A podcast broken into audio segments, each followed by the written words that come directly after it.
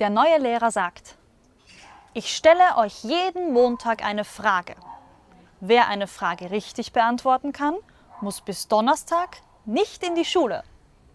Fragt er am ersten Montag, wie viel Sandkörner hat die Sahara? Weiß keiner. Am nächsten Montag fragt der Lehrer, wie viel Liter Wasser hat der Atlantische Ozean?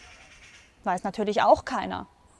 Am nächsten Montag legt Udo ein Geldstück auf das Lehrerpult, bevor der Lehrer hereinkommt. Dann setzt er sich schnell wieder auf seinen Platz. Der Lehrer sieht das Geldstück und fragt, Wem gehört das Geldstück? Meldet sich Udo und sagt, Mir und tschüss, bis Donnerstag.